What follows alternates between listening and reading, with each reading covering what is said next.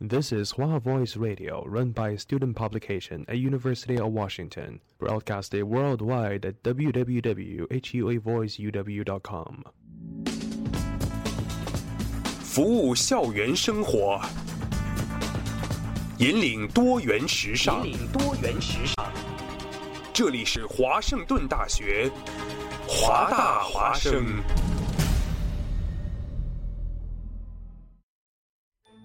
烟雨朦胧，草木常青，西雅图又度过了安稳而平常的一天。暮色渐沉，喧嚣渐息，每一个夜晚，我们都在同一个地方，让声音乘着电波化为雨水，滋润所传达到的每一处土地。听众朋友，晚上好，欢迎收听直播的华大华声。生过留痕，却永不落脚。因为那道电波所承载的是锋利如现实、飘然如梦想的每一位广播人的信仰。声音在，信仰在，我们在。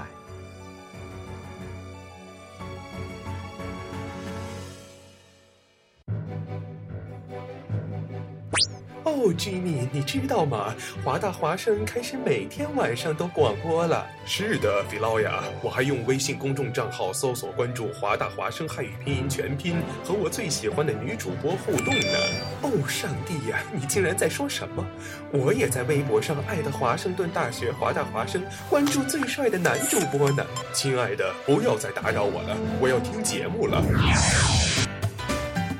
网络手机登录三 w 点华 voiceuw.com 即可收听在线直播，或手机下载蜻蜓 FM 软件客户端，搜索华盛顿大学华大华声，随时随地随意畅听。华大华声，世界都在听。电影是一场奇幻的旅行，在由光影交织而成的世界中。总能有美妙的歌曲陪你一路同行。你可以在中世纪的城堡中寻找文化的印记，也可以在舞池里跳上一曲 Tango。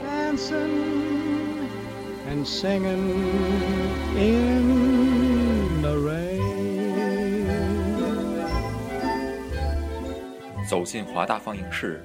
开始一段精彩的旅程。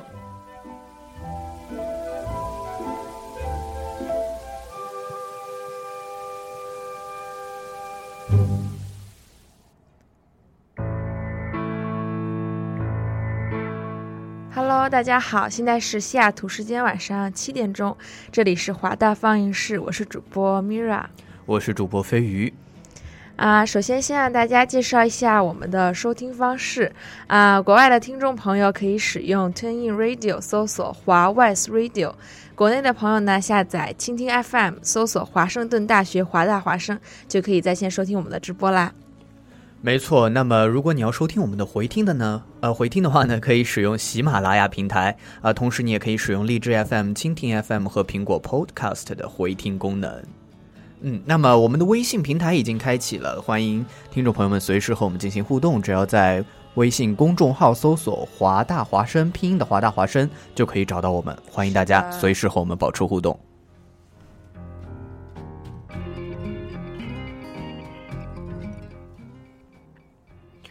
嗯，那么这么快，其实又是一周了啊！是的，嗯，很快。其实，在电影界最近有一个比较重大的事项，对，就是我们每年一年一度的这个奥斯卡小金人的这个评奖。是的啊，那这个奥斯卡这一届的奥斯卡，其实也可以说是。呃，让大家又充满了这个期待以及无限的这个 YY。是的，是的，因为其实大家可能最多的这个焦点还是集中在这个小李子他到底能不能拿奖啊？没错啊，他为了这个拿奖，新拍的这一部电影呢，《荒野猎人》也是非常的拼。是的，据说我其实是还没有看这部电影，但是我是看了他的一些花絮，说其中那只就是熊，看出来的就是预告片里面效果非常的逼真，就是感觉他侧。他脸边正在要咬它的时候，你觉得真的像一只熊在咬它？实际上，它是一个真人，就是演员来扮演的。之后，据说为了就是这个完成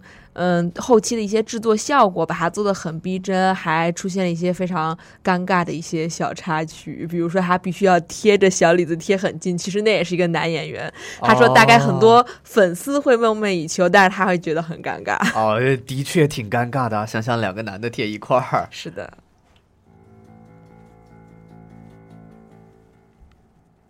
嗯，那么其实呃，通过除了男演员、男演员的小李子之外，女演员呢，其实也有一个大家非常熟悉的名字。对，就是应该大家可能比较国内的朋友都管叫大表姐。是的，是的。嗯，可能因为她就是。呃，具体这个称呼怎么来的，我真的不是很清楚。但是在粉丝们心中，她一直就是那种大姐大的一个这种形象，我觉得可能跟这是有关系的。啊，其实我听说，就是说，一个是因为她在呃某一个剧，我忘了那个剧的名字啊，在那个剧中被扮演这表姐这么一个角色。哦，然后。另外一个是因为 Lawrence 嘛，Lawrence 是一款表的名字。哦，所以叫她大表姐。对，她是她是不是那个表的代言人啊？我记得哦，好像是她很久以前有有代言过，就是劳力士的表嘛，应该是她是代言人，可能跟这个有关系。嗯。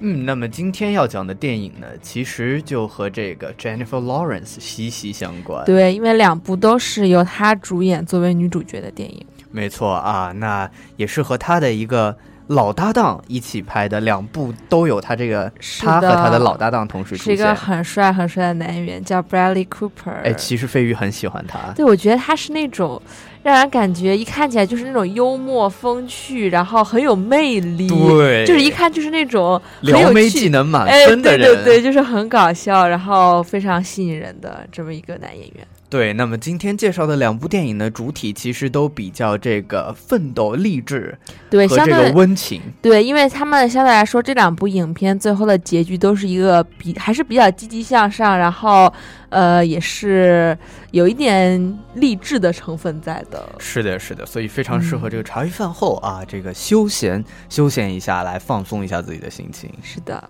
嗯，那么今天要给大家介绍的第一部电影呢，名字叫做《乌云背后的幸福线》。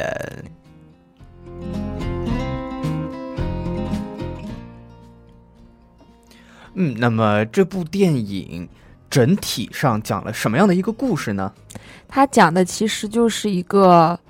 嗯，好巧啊，原来你也是神经病的故事。哦，对对对，因为这个好巧啊，原来你也是神经病，是它的别名，电影的别名就是。应该是我们一些中国的这些，就是观，就是观众看完了之后给他起的一个名字。嗯，就是说，呃，其实讲的呢是这个。男主角作为一个精神病，他是患有精神疾病的。对他的他患的疾病呢，就是叫 bipolar disorder。其实因为 Mira 是学心理的啊，可以稍微给大家讲一讲这个他为什么叫 bipolar 呢？其实翻译过来就是两极化的意思嘛，也就是说他这个。犯病的时候会有两种不同的犯病的方向，第一种呢就是偏向于就是很暴躁的那种，然后另外一种呢就是很抑郁，情绪很低落。所以患一般患这种病的患者呢，就是他可能会有一段时间突然不知道为什么情绪特别的高涨，然后特别的兴奋，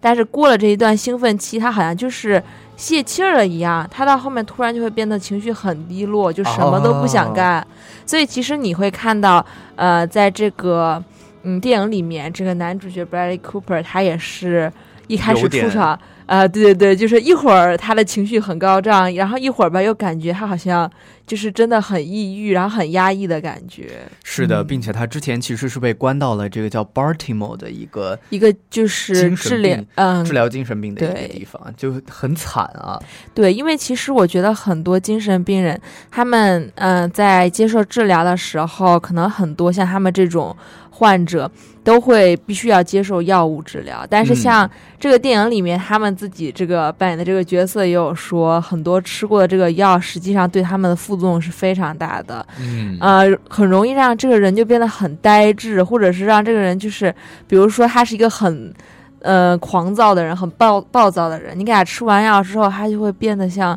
活死人一样，他可能自己大脑的意识已经不是那么的。呃完善了，然后就是被那个药的作用给控制住了，其实也是很可怜。很惨很惨是的，啊。那么同为女主的这个 Jennifer Lawrence 在剧中扮演的呢，其实也是一个精神疾病的患者。对他可能病情稍微比他轻一点，就是还没有到呃要住院治疗的程度，因为是的，他其实我觉得他可能有一点类似于是 PTSD 的类型，就是一嗯些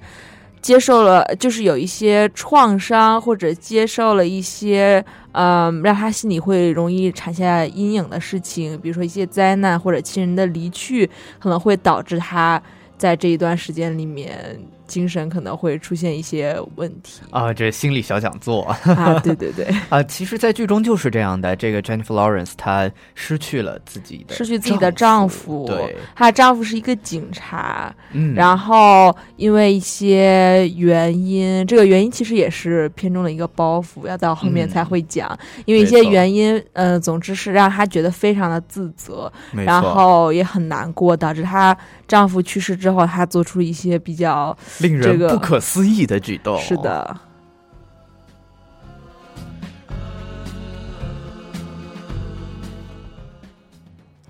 好的，那么介绍完两位主角之后，我们就来给大家介绍一下这个故事线吧。对，大概一个剧情是什么样子的？嗯，那么故事的开头呢，就是咱们男主人公出场的时候，他呢是一位历史老师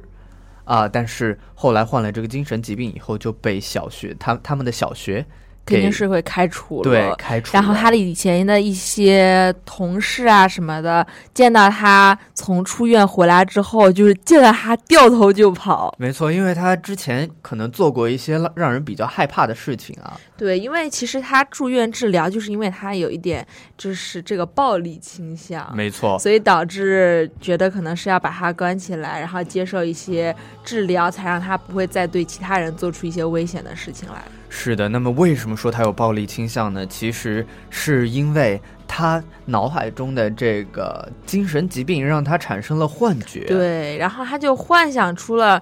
呃，比如说他的妻子背叛他，然后呃，包括他的妻子和他呃这个情夫其实是是有情夫这个人存在的，是的。然后又幻想说他妻子和他情夫同样都是这个学校的老师，他们两个人要一起。这个不是幻想，他们的确是老师。对，然后他们他就是幻想出来，他们两个人不仅偷情，还呃合谋要骗这个小学的钱。对，真的是罪大恶极啊！对，之后在他跟这个心理医生一开始还有一个很和蔼可亲的一个印度医生，然后跟他谈话的时候，他跟他讲，他就说我好生气，说回到家发现家里放着我结婚时候跟妻子跳舞的那首曲子，结果我发现了我妻子居然跟别的人在一起，他就超级生气，把那个人暴打了一顿。而且当时那一幕还是两个人在这个洗澡的这个时对，候、啊，就是嗯，他肯定，我觉得即使不是精神病患者看见的话，也会暴怒。是的，是的，要换换飞鱼肯定是已经拦不住了啊。哦，是这样。嗯。嗯，那飞鱼觉得这其中特别搞笑的一点是，这个当时他发现这一幕的时候，就他在脑海中幻想，他发现嗯这一幕的时候，当时这个男的情夫还说了一句：“你还是回避一下比较好。”，对，于是他当时就暴怒了啊！这其实这些呢，都是他幻想出来的一些情节，嗯但是他当时并没有意识到自己是患有精神疾病，对，于是就下手把这个情夫给打的也是很重，打得很重。对之后，他的老婆呢也因此就是离开了受到了惊吓，所以离开了他。对，并且向法院申请了这个限制令，禁止他在他周围很近的地方出现。没错啊，那其实剧情到了这里就发展到一个比较让人悲伤的地方。是的，就是一个比较低谷的一个地方。是的，就是男主呢在精神病院待了八个月以后，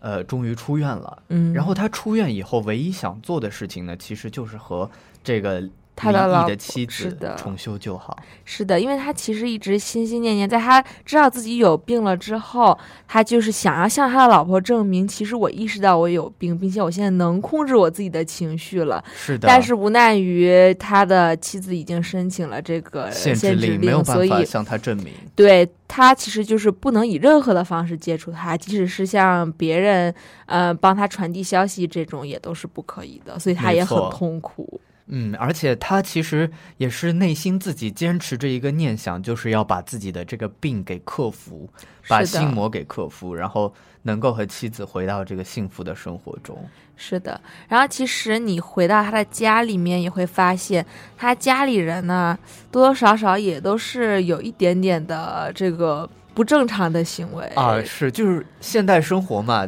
大家压力都很大，所以可能精神上都会有那么一点点。对，像以他爸爸为主的，他爸爸呢，其实就是呃患有的叫 OCD，就是强迫症。迫症，嗯嗯，然后他就会有一些可能会比较偏执的一些想法，比如说这件事情一定要这么做，或者他可能会产生一些封建迷信的这种想法，呃，也是很有趣。虽然是一个有强迫症、很倔强的一个老头，但是在这个影片当中，他是。同样也是扮演了一个非常慈爱的父亲，并且帮助他这帮帮助他的儿子来跟病魔做斗争。是的，其实他的父亲在这个剧中非常的有爱啊，就是虽然知道了自己的儿子患有这个精神疾病，但却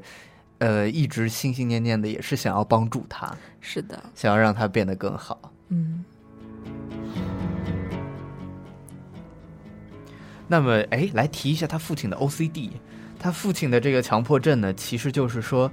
呃，他父亲是一个橄榄球迷嘛，然后同时也是在经营着一些橄榄球的这个赌博的一些。对他是一个狂热的这个赌球爱好者。是的，是的，之后他一直呃，就是很偏执的相信他们所代表这个老鹰队是最强的一支队伍。没错。之后，嗯、其实他这个赌球的事情也是从男主回到家一直从头贯穿到尾。没错。嗯，那么他一直认为这个男主就是只要坐下来和他一起看这个橄榄球，他这个橄榄球呢，他们的老鹰队就能得到这个所谓的运气。是的，这运气在这个剧中还有一个非常有意思的英文名，叫做 Juju。猪猪，这个其实是不是只在这个电影里面有？其实美国还有一种说法，说这个幸运就是叫猪猪，哦，感觉非常的这个，就是感觉呃很、很可爱。每次说的时候撅着嘴，猪猪嗯，就很有趣。是的，那他就坚持一直要让男主来陪他看这么看看每一场橄榄球赛，嗯然后并且觉得胜利就是由这个男主的幸运带来的。是的，嗯，那么这个偏执呢，其实是因为他后来自己有说，是因为这个男主小时候他对他太缺少关爱了，是的，因为这非其常令人感动，我觉得。对，因为其实这个家里呢，不光是他一个孩子，他还有两个哥哥在这个家里。之后呢，嗯，他这个父亲他在回忆的时候，他就觉得我早年的时候，可能因为第一个孩子，也就是他的哥哥出生之后，可能对他的照顾太多了，嗯然后以至于到后来生到第二个或者第三个孩子，他可能可能是他的这个。经历或者说一些事情可能不再让他有那种新鲜感了，他就会觉得哦，可能对这个孩子就是没有以前那么多需要关注的他了，因为你已经知道他会怎么样长大，会发生一些什么样的事情。没错，并且他就把这个关注点持续的放在了哥哥的身上。对，因为哥哥其实也是事业比较成功之后，生活的确实是比这个弟弟要幸福美满一些。嗯，没错。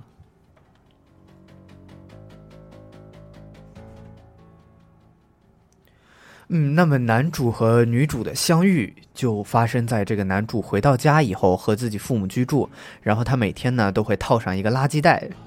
对，出去跑步。是的，套上一个黑色的垃圾袋，感觉非常有意思啊，对像雨衣一样。对，其实他们他是说呢，我套上这个垃圾袋能更快的出汗，这样可以锻炼身体。是的，啊、但是其实可能有一个心理学解释，就是讲他之所以套着这个，就是因为他心里头是有一朵乌云压在他身上的，嗯，所以这个东西可能呃，就是导致他这个抑郁的这么一个。可能展现出来了一个表现的因素，然后什么时候他能把这个东西摘下去了，也就是说明在他心头的这个乌云可能就是飘走了，或者说他的病呢已经得到了好转。没错啊，那他这个乌云其实象征的还挺有意思的啊，就是的，因为其实这个乌云背后的幸福线，也就是这个片名，片名，嗯，也是这个男主他自己所信奉的一个东西。在他自己跟嗯医生聊天的时候，他就说他也很希望自己变好，而且他会相信这个乌云背后总会有彩虹。这样是的，乌云背后会有那么一条银线，是的，然后你就。穿过这个乌云，总能看见曙光。是的，所以为什么最后的结局，这个男主能够啊，真的说有通过努力奋斗、励志，最后让他自己的病情好转，其实也是因为他本身自己就是一个积极乐观的人，并且他是有这个信念可以使自己变得更好。没错，它的座右铭呢，就是一这个一个单词叫做精益求精 （excelsior）。是的。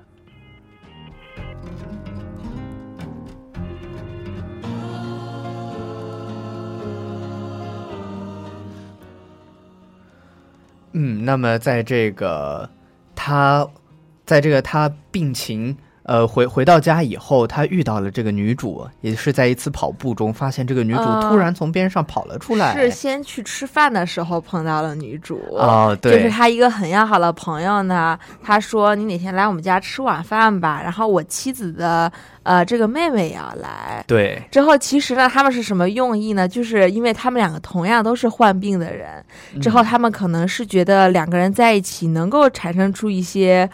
跟其他的普通人没有办法产生的一些共鸣，或者说一些火花，也是希望他们能够互相这个帮助，然后对能在心理上变好一些。是的，但是其实第一次他们两个见面是不是很愉快的？没错，呃，因为这个男主呢，他因为他自己就是呃这个抑郁症导致他一些。跟别人交流上了障碍，对他说话特别的直，哎，导致他一上来吧，人家就提醒了，哎，我这个弟妹刚刚她的丈夫死了，你不要刺激她。她说，哦，天呐，那好吧。结果等人家过来，她就说，哦，你丈夫是怎么死的？对，简直让这个她的也是很没有办法接受。对。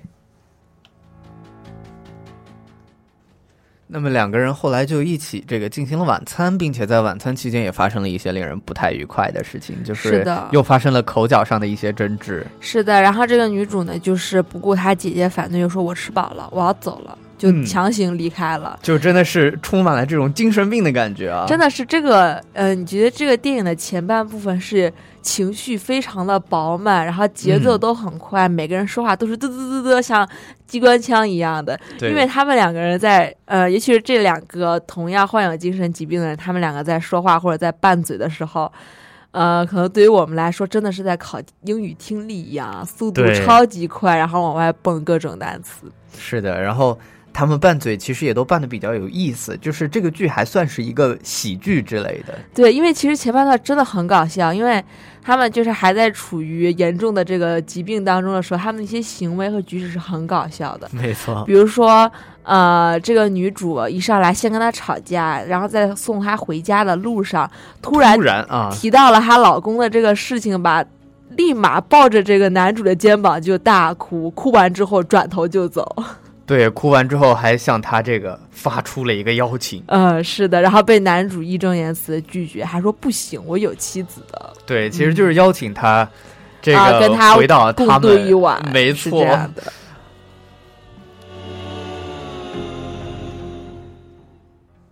嗯，所以说这个精神病的世界真的让人没有办法理解啊！刚吵完架，然后转头突然邀请你共度一晚。当时其实男主我估计和我的心情一样，是看到这段的心情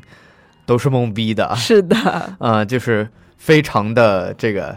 感觉非常的突兀啊。是的，连他一个这个有精神疾病患者都没有办法理解他脑子里到底在想些什么。是的，是的。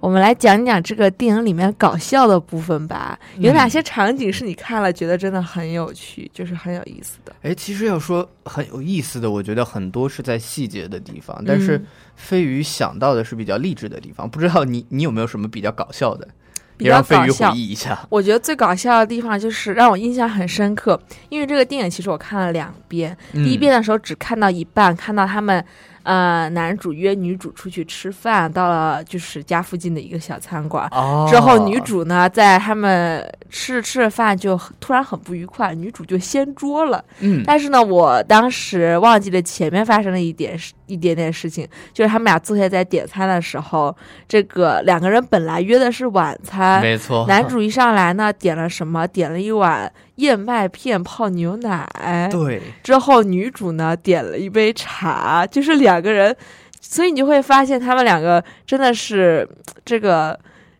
想法跟别人不太一样。当这个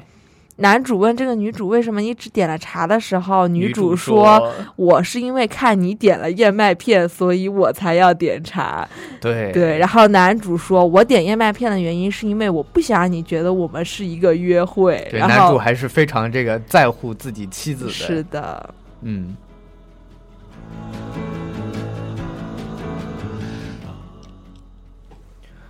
嗯，那么他们俩的故事其实也算是一个比较纠葛的啊，就是说，呃，吵吵闹闹，但是最后两个人还是互相需要帮助。是的。男主呢想让这个呃 Lawrence 把信递给他的妻子，帮助他递一封信给他的妻子。是的，这个因为这个女主呢叫就是 Lawrence Bain 的这个角色叫 Tiffany，对，之后她的她的姐姐呢，呃，跟这个男主 Pat 的老婆就是他的前妻是相识的，所以有的时候他可能会跟着他的姐姐去看望他的前妻，他就提出了只要你陪我来练舞蹈，并且陪着我去参加一个舞蹈比赛，嗯，然后我就可以帮你把信递给你前妻。于是嗯这个就是激发了这个男主学习舞蹈这个热情啊。其实他根本是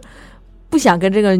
女主有什么太多的交集的，对交集，也不想对舞蹈根本就不感兴趣。但是呢，他还是选择为了能够联系上他的前妻，还是选择试一试。是的，并且其实呃，这个 Tiffany 在这这里劝男主的时候说了一段话，就是说，呃，这个舞蹈呢，不仅是我想要去做的一个事情，它同时呢，也能帮助你证明你自己嗯，在精神方面已经恢复了，就是是能够这么集中精力的去练习这么一个舞蹈，并且呃，能够克服一些困难，以前从来没有做过的一些事情，去参加这个舞蹈比赛，将会证明你可能就是已经好转了，然后会让你的妻子对你刮目相看。是。然后男主一想，哇，好像说的很有道理的样子。是的，既可以就是在表演的时候让我的前妻对我有一个全新的一个改观，嗯，然后又可以呢，嗯，让就是通过 Tiffany 跟他的前妻联系上，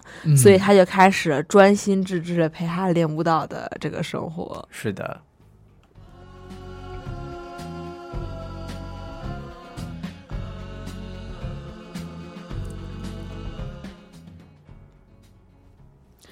然后呢，随着这个故事的发展呢，嗯、他的这个家庭里面也出现了一些矛盾，比如说、错。像他这个爱赌球的老爸跟他跟他的一个老朋友嗯。赌球，把自己的钱全都给输掉了。是的，然后这个时候呢，嗯，他的爸爸就开始责怪他，是因为他那场球呢没有去看，对，因为他在场外跟别人发生了一些争执，所以导致他没有最后能够进场坐下来去看那个球，也没有给这个老鹰队带来他本来应该能带来的这个猪猪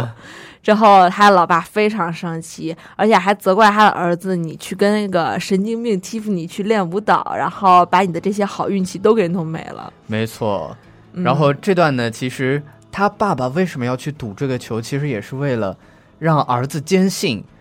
就是自己是非常相信他，并且想要帮助他，并且自己就是对他的一种爱。是的，因为他把自己所有的家当，嗯、包括他就是梦想着可以开餐馆的这个血本，是真的都投进去了。没错，其实还是非常令人感动的。他说的那一段话，虽然你可以觉得他是一个很偏执的，之后然后又是很倔强的这么一个老头，但是他对他家人的爱，呃，可能正是通过他这些一些偏执的小小想法来体现的。嗯啊，那么说到后面，他输输光这个钱，并且责怪这个蒂芙尼的时候，蒂芙尼冲就来了。对他立马就冲了进来，并且呢，跟这个呃强迫症的老爸隶属了进。行了一番这个对峙啊，他是这这是非常精彩的一场这个真的是很精彩的一场戏，他就说你怎么能把这些什么输了球的事情都怪在我身上？我跟你说，自从我跟你儿子见面之后，每一场比赛，你看老鹰怎么怎么怎么怎么赢的，连每一场比赛对手比分说的一个字都不差。对，真的飞鱼看完这场戏，真的觉得心里非常的痛快啊。之后，顿时呢，这个强迫症老爸瞬间就被说服了。是的，瞬间啊，所以你也会发现，他们真的是他们的交流方式，还有他们的世界，真的跟一般人是不太一样的。嗯，而且他这个老爸，其实我觉得当时肯定是一下子喜欢上了这个小姑娘。对他觉得，哎，说的怎么这么有道理？嗯，而且好厉害啊！嗯，于是呢，他们最后就决定，呃，在这个 Tiffany 的这个鼓动下，决定，呃，让这个老爸和他这个老朋友再赌一次，没错，而且这次次呢，赌注更大，比之前的那个还要大，嗯，并且呢，这个赌赢的难度系数也增大了。是的，因为他进行了一次连赌，是的，所谓连赌，其实就是你要赌两件事情，你要这两件事情你所压的那一方全都中了才可以，并且这两个事情其实都是还是很随机的。的比如，说像赌球这个东西，真的输赢你很难判断。没错，然后另外一件他们要赌的事情呢，就是他 Pat 和 Tiffany 一直在练习舞蹈，就要嗯陪 Tiffany 去参加这个舞蹈比赛。只要他们在这个十分满分里面拿到五分之后，并且老鹰队赢得他和巨人队的这场比赛，他们就可以拿到最后的这个所有赌注里面的钱。是的啊，那其实两件事情都还是有些难度的，特别是他们俩的舞蹈，是，其实他们练了半天，觉得自己练的还不错，结果到了那儿，发现人家全都是穿着专业的啊，啊，穿着镂空的、带流苏的，之后每个人化着精致的妆，男男女女的，一上来做的都是高难度的这些动作。对，然后舞蹈也都是非常可以体现人这种力量的，是的，然后他这个他父亲就是 Pat 父亲的这个老朋友，一进场就要乐开花了，说你们这样还想拿五分？这不是赢翻了吗？是的，嗯。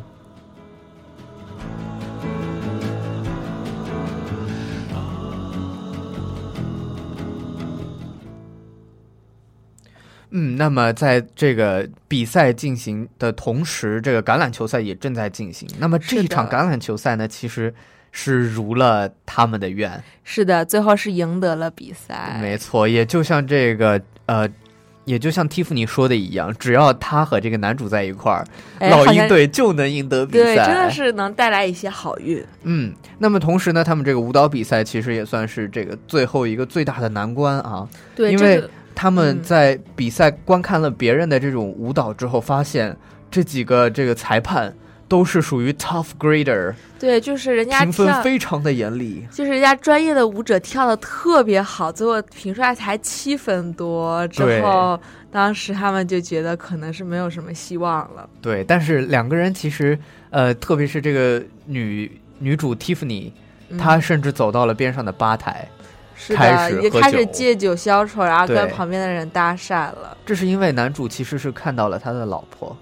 对，因为看到了他的前妻，来到了这个舞蹈现场。是这样，他之前一直在骗这个男主说你跟我跳舞，最后就能让你的妻子对你有所改观。但是实际上，嗯，真正他真正的目的是想要跟他有多相处的机会。对之后没有想到，最后呢，他这个给自己挖了一个坑，自己跳进去了。没想到他的前妻真的来了，嗯他当时就不知道怎么办了。他非常害怕，他如果真的在这个里面表现的很出色，之后他的前妻对他一改观，那他们两个的想法不就一拍即合，就会复合。是的啊，嗯但其实他内心呢是对这个男主有所爱慕的，然后他就不希望这样的事情发生。是的，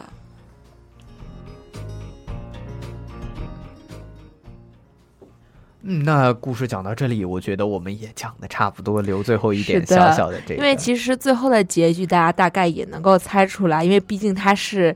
这个片的题材，就注意它肯定是一个会是比较好的结局方向发展，才能够激励到大家。但是其实这个电影呢，我觉得，呃，虽然可能你会感觉它的情节很俗套，包括最后的结局可能哦也是在大家意料当中，但是其实它在这个过程中是有非常多可看之处。是的，而且有很多的细节我们刚才并没有讲到。是的，为什么就是这个片子里面的女主角，就是饰演 Tiffany 的 Jennifer Lawrence，她能够拿凭借这部影片这个角色拿到这个奥斯卡影后的桂冠，所以就是发现了这种题材的电影其实是非常考验演员的演技。是的，因为都是平常生活当中发生的一些小事。对，而但是你的行为是正常人不会有的行为，而且你要发自内心的就是自己真的是有一些什么问题，很癫狂的这样把它演出来，所以真的是很困难。是的，所以说演员有的时候经常会因为一个角色让自己就变得有那么一段时间，一定要把自己塑造成那个角色，就会变得很奇怪。是的，因为其实这个我觉得对于大表姐来说，可能呃只是他塑造的众多角色里面其中的一种类型，因为他自己本人也是很癫狂的，我觉得。是的，其实大表姐在这个戏里，除了她有精湛的演技，在戏嗯外也是有一个非常这个可爱的性格。对，就像我们这个预告里写的，她的有三大迷人特质：人美会穿，呃，易摔倒。是的，她就是各种颁奖典礼的红毯都会摔，嗯而且最著名的一次就是她在呃拿了这个奥斯卡的小金人，在第八十五届奥斯卡上，他上台领奖的时候，当时穿了一个非常美的粉色的大裙子，结果刚走两步就趴在了台阶上。嗯当时台上的这个颁奖的人，还有台底下的这些人，估计也都是，呃，大家都惊呆了。第一次有一个影后上台领奖，居然摔在了台边。是的，然后到最近就是他这个摔倒的一次事件。新闻上已经开始报道说啊，没有关系，他已经习惯了。对，呃因为他每次其实摔的时候，呃，就都会旁边的人也都吓一跳。比如说他经常在红毯上，之后走着走着路，正跟粉丝挥着手，立马就非常酷炫的姿势啊，对，然后挥手飞吻，是的，然后就趴在地上，顺带还拽了一下前面的女明星，人家估计嗯走红毯走的也吓了一大跳。是的。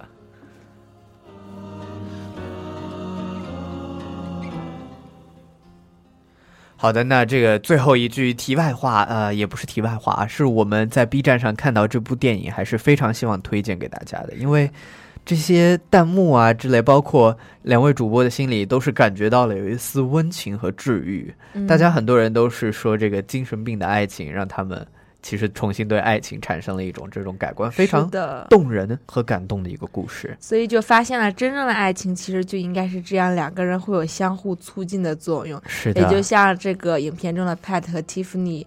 两个人在一起，不仅收获了爱情，并且治愈了彼此，是的嗯啊，非常治愈的非常的一部电影。感感人。那么把这一部电影推荐给大家，也希望大家能够喜欢这部电影啊、那么第一部电影呢，我们就讲到这里。呃，接下来给大家送上今天的第一首歌曲，是 Jessica Lauren 的《Rain Showers》。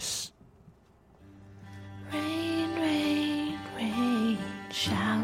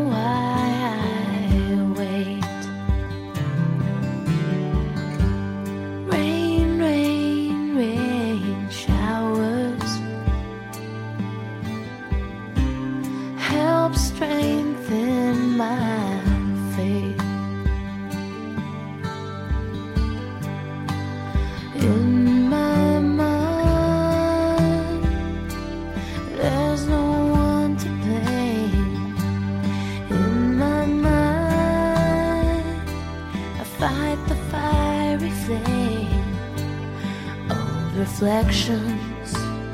You confide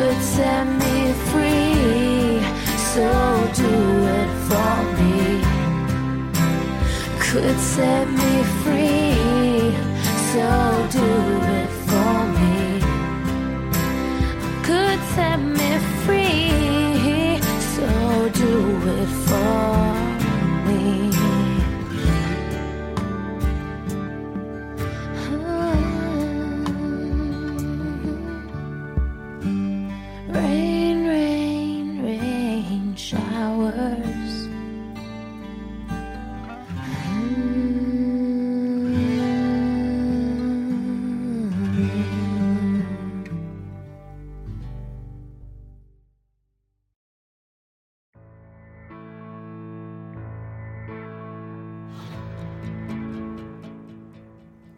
好的，欢迎回到节目中来，这里是正在直播的华大华声华大放映室节目，我是飞鱼。我是 Mira，嗯，那么在给大家介绍完第一部这个呃大表姐的电影之后，第二部电影呢，其实也是由这个大表姐和这个 Cooper 主演的。对，嗯、其实这个第二部电影里面的主角啊，唯一的主角只有大表姐一个，因为它是一个类似于人物传记的电影，并且是根据真人真事改编的，嗯，改编自一个神奇主妇的故事。其实这个事情发生在上世纪的三四十年代的时候，就是那个时候女性的地位可能还没有现在这这么高，然后相对来说，可能大家都是在做家庭主妇的工作，很少有人嗯会出来工作。但是她演的饰演的这个女主角呢，就是从小是一个很有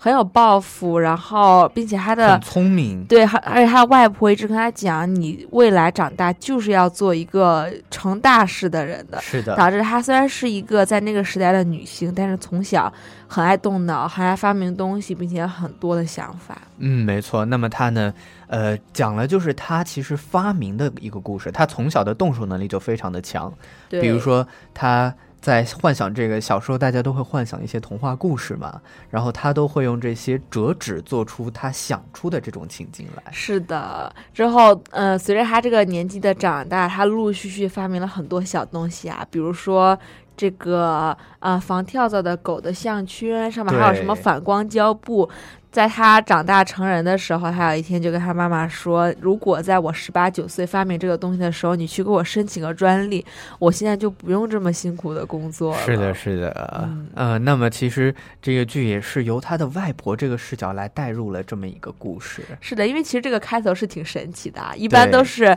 啊、我是这个人的什么孙女或者女儿，然后我来讲一讲我外婆的故事。没错，结果这个一上来是啊，我是他的外婆，然后然后来讲一讲我孙女这个 Joy 的故事。是的，是的。嗯，那么其实这个整体上，整体这个故事也是比较励志的一个，从名字就可以知道奋斗的 Joy 嘛。对，因为它的英文名其实就叫 Joy，呃，就是你会感觉他的这个人物的非常的突出，只有这么一个主角。对，然后经过中文翻译呢，大家说就是当时翻译组说我们选了很多个名字，最后决定选了一个最难听的，就叫《奋斗的乔伊》。啊、其实也是最直白的一个，可能想来想去还是这个相对来说，呃，比较贴合这个电影的这个剧情走向。嗯，那么来说一下这个女主的这个悲惨的家庭。对，其实先介绍一下他的家庭人物吧。嗯，首先呢，他嗯很就是他的童年呢，可能是有一点颠沛流离的，因为他的父母是离离异的，异了，而且他的爸妈都特别的不靠谱。没错。当时两个人分手之后呢，他的爸爸带走了他们同父异母的一个姐姐，对，呃，应该是他嗯父亲跟其他人结婚的时候生的孩子，嗯之后把这个姐姐带走，呃，他就是从小跟他的妈妈还有他的外婆长大，然后呢，他的爸爸呢是一个。呃，为什么说他不靠谱呢？他在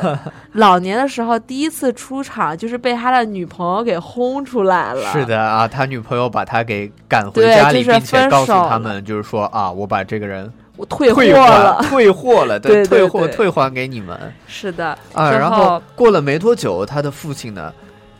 通过这个一个什么他的社交在网络，的东西年的这个交友的社交网络，就找到了一个新的女朋友。对，然后找了一个新的女朋友叫朱迪，也是后来在这个 Joy 的奋斗史当中很重要的一个投资商的角色。嗯，之后再说 Joy 的母亲，她的妈妈呢是一个虽然是长得很漂亮，然嗯后可是是一个什么都不做，整天无所事事，只知道坐在肥皂剧。对，而且这个肥皂剧一看从黑白看成了彩色的。是的，是同一部剧啊。对，也是看了很久很久，而且他每天就是坐在他这个屋里头，守着他的电视，也不许什么人进他的房间，就是在这儿一直的看。嗯，没错。那么我觉得值得一提的是，这个扮演他爸爸的这个演员呢，对也就是我们熟知的一个老戏骨，前段时间饰演了实习生，呃，作为主角的那个人。是的，然后他还是我们刚刚讲的那部电影里面扮演男主 Pat 老爸，就是很爱赌球的老爸，也是他来演的。对，罗伯特·尼德罗啊。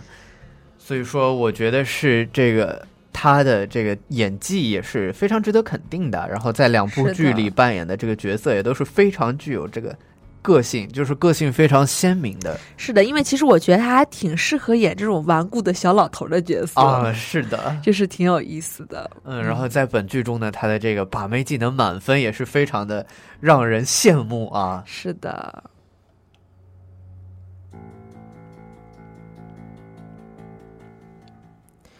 然后，其中还有一个没有说的一个人物，就是 Joy 的一个前夫，不是一个嗯前夫，他唯一的前夫啊，他的前夫 Tony。之后，他的这个啊，他的前夫呢，其实也是有一点点不争气的感觉，好像全家只有他一直在奋斗，在努力的工作一样。对，其实他的呃前夫在刚跟他认识认识的时候，是一个满怀抱负的一个音乐家。他说将来我要当一个很伟大很伟大的歌手。对，结果呢，可能因为这个艺术家嘛，他成才的道路总是会很坎坷的，而且真的很少不一定会顺利。对呀、很少有人最后会能有很好的结局，所以她这个前夫就一直离了婚两年，还住在他家的地下室里面。啊，就之后非常的不如意啊。对，每天还抱着他对音乐的这一些梦想，嗯，然后每嗯天晚上呢，可能会去一些小酒馆啊，然后去唱唱歌。唱唱其实就跟很多呃，包括国内的可能一些不太如意的音乐人怀才不遇的现状是一样的。没错。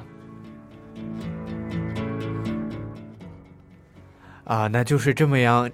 这这么一个非常悲惨的一个家庭环境啊，然后嗯导致了赵毅每天都得这个辛勤的工作，才能养活这么一家人。对，还有他的两个孩子，导致于他们有一度，呃，已经濒临破产的时候，孩子又生病，家里电话费也欠掉了，什么什么都没有钱交，水管也爆掉了，就是他真的是焦头烂额的时候。但是这个时候呢，他从小这个志愿和抱负，还有他的这些。就是心灵手巧，这些爱发明的特点就帮助了他。他突然想到了一个点子，就是发明了一个什么东西呢？就是我们现在家里都会有的一个家庭主妇一定会必备神奇拖把。是的，哎，飞鱼觉得这个发明真的非常的有用啊，因为对，你说从那个年代到现在这么久的时间，呃，这个神奇拖把依然在投入使用是的，而且各种更新换代。它在剧里面发明的是一种手持的，它只要用手来操纵它上面的一个可以活动的东西，就可以达到拧就是拖把的拧拖把的效果。我们现在家里其实我家就有一个，但是是一个桶，就是你把它的那个东西拧开之后，你把它对准，它要撒就是。对准一个地方之后，就不停的这个上下来回抽动这个拖把的把手，它就是也可以达到一些甩水的这个效果。是的哎真的很实用。对对对，说到拖把呢，飞鱼想到了这个飞鱼小学和初中时候的悲惨经历啊，是因为那个时候我在学校里就是一个木拖把，然后下面连着那个。啊，小时候都是这样做布纸布条儿对对对，哎呦，然后拖完地以后真的是脏的不得了，你哎还得用手去拧它。真的很恶心。我最讨厌最讨厌就是擦地。是的啊对，飞鱼那个时候的悲惨经历，要是那个时候如果有一把神奇拖把的话，是的，嗯。嗯，那么回到电影当中来，嗯，嗯，其实一开始呢，他的这个不顺利在哪里呢？就是因为他的这些想法，别人不一定能看得懂。她一开始直到她画出设计图的时候，她的丈夫、她的父亲，包括她这个呃同父异母的这个姐妹，还有她还有她父亲新找了这个新女友 Trudy，他们的投资人都不懂她要做些什么。是的。然后也对他的这个能不能盈利也是抱有一些怀疑。直到他做出了成品之后，呃，觉他们也觉得哇，这个东西好像是挺神奇的，看起来很好用的样子。然后这个书记就说：“那你就去卖卖看吧，看能不能卖出去。没错，其实当时也是抱着一种怀疑的这种态度啊”。是的，然后结果没有想到一上来就是一个受挫的一个现状。是的，非常的惨。对，很少有公司愿意为他们展出这个东西，他们呃都是希望就是消费者不停的去买一些质量很差的东西，但是不停的买，不停的买，这样他们这些公司才能有盈利。没错，但是其实从消费者的角度，并且从这个呃，这人性啊、不是人性，就是说这个方便化的一些角度是的。，Joy 的产品绝对都是跨时代的啊。是，的，因为首先它是什么塑胶的，非常的轻，再加上它吸水性超强，嗯，之后又不用手拧，可以自动拧干，还可以把拖把头卸下来丢到洗衣机里洗。我觉得这可能对于很多美国人，因为美国人为什么他会发明这些东西，就是他们很懒，是的，所以啊非可常的对于很多人来讲，真的是一大福音。嗯，嗯我觉得对于费鱼来讲，真的都是一个很好的事情是的，你现在就可以享受这个福利了。啊，真好。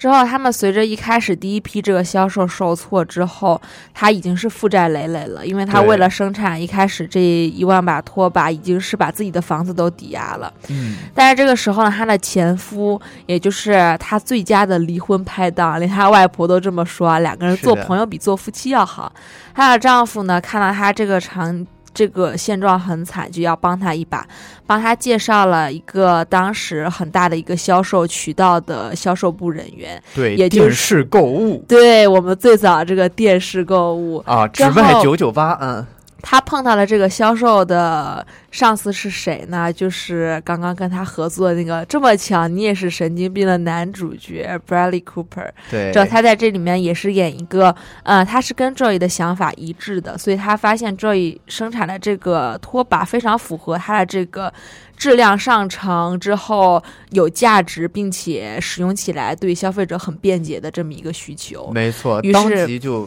对，要帮他推销这个产品，是的还并且让他再多做一笔。是的，他就说你回去吧，你把你所有的东西都抵押了，把你所有能用的钱都用上，你给我在下周之前生产出五万把来，然后你回家就等着看着什么打进电话来那个数字在狂涨吧。是的啊，嗯但是这一个行为当然理所应当的按照剧情发展，这个经历了一些挫折。又受挫了，也就是这一批销售也不是很顺利。嗯，但是呢，这个 Joy 呢，就是是真的是一个很不服输的人。嗯，他就要求自己亲自上这个是的，电视购物的这个频道来向大家推销这么一个东西。结果他真的是自己亲自一出马，立马就是这个东西的实用性，怎样使用也是他自己最了解，所以他的推销是很顺利的。对，其实从另一个角度来想，可能当时的这些主妇们看够了那些明星呃推销的这种套路啊，穿戴的很华丽，之后穿着长礼服坐在那里，之后用他们呃就是固有的这个腔调啊，去展示一些饰品啊、商品。啊、那么这么一个紧张的 Joy，而且穿着自己就是这种身为主妇的这种衣服，对，一下子受到了大家的这种青睐。对，因为其实他一开始上台的时候，Cooper 饰演的这个角色销售经理，他就说，你就化成跟这些其他的销女销售是一样的，穿着漂亮的衣服，很华丽的衣服，盘着头发。可是 Joy 说。呃，觉得这个不是自己想要展现出来的东西，坚持换上了自己平时工作穿的这个衬衣和长裤。嗯，那么他的这个坚持其实也是让他获得了成功。是的，嗯，嗯，其实想一想，真的是很不容易。在那个时代，他作为一个从基本上没有在外抛头露面的人，他自己站到这个销售的台子上，他当时站上去的时候是木掉的。对，我觉得正常人可能就是在那个年代肯定都会是的，有这么一个惊吓的效果。他的反应就是很真实。他说：“哦，这个灯太强了。”他说：“我在上来之前，没有人告诉我这个灯光是这么强的。”是的，是的，之后，同时呢，他也是呃他的这个生意上的伙伴。后来两个人一直关系很好，这个 Cooper 扮演的这个销售经理就一直鼓励他，没错。之后让他在这个台上展示出了这个商品最好的效果。于是他这个五万把立马就销售一空了。对，嗯呃，那么这个后头呢，他还遇到了一些别的挫折，我们在这对，比如里先不说细提。他的这个供货商对他的一些刁难之类的，嗯，导致他最后又是燃起了这个斗争之心啊，去把这个最后的这个问题也解决掉。对，所以说其实这个剧拍的就是他这么一个主妇一个奋斗的一生。是的，嗯，呃，那虽然说这部电影呃不太是飞鱼喜欢的类型，但是嗯还是得承认。他在这个剧中扮演的这个角色，包括这么这个奋斗的一生，拍的是非常好的。对，因为其实这个这个很巧，为什么他们又是呃两次合作？嗯，因为其实他们两个呃乌云背后的幸福线是他们的第二次合作。嗯，这个是他们的第三次哦，呃，乌云背后的幸福线是他们的第一次合作，这个是他们的第二次合作。嗯之后呢，他们导演的这个同一部电影的这个导演叫 David Russell，之后可能大家能听说到他，是因为他导演的这个有一个电影叫《美国骗局》，然后嗯在其中这个 Jennifer Lawrence 也是在里面客串了一下，Cooper 也是到其中去客串了一下。嗯，所以说其实这两个演员还是有很好的化学反应。对他们两个其实最近被大家炒得很热，就是荧幕就是荧幕情侣嘛，而且嗯马上也有他们上即将要上映的这个电影《Serena》是他们第三次合作的电影。嗯，飞鱼也是非常的期待啊。是的，呃，好的，那么今天的电影其实也就讲到这里啦。是的，希望大家能欣赏这两部都提名奥斯卡的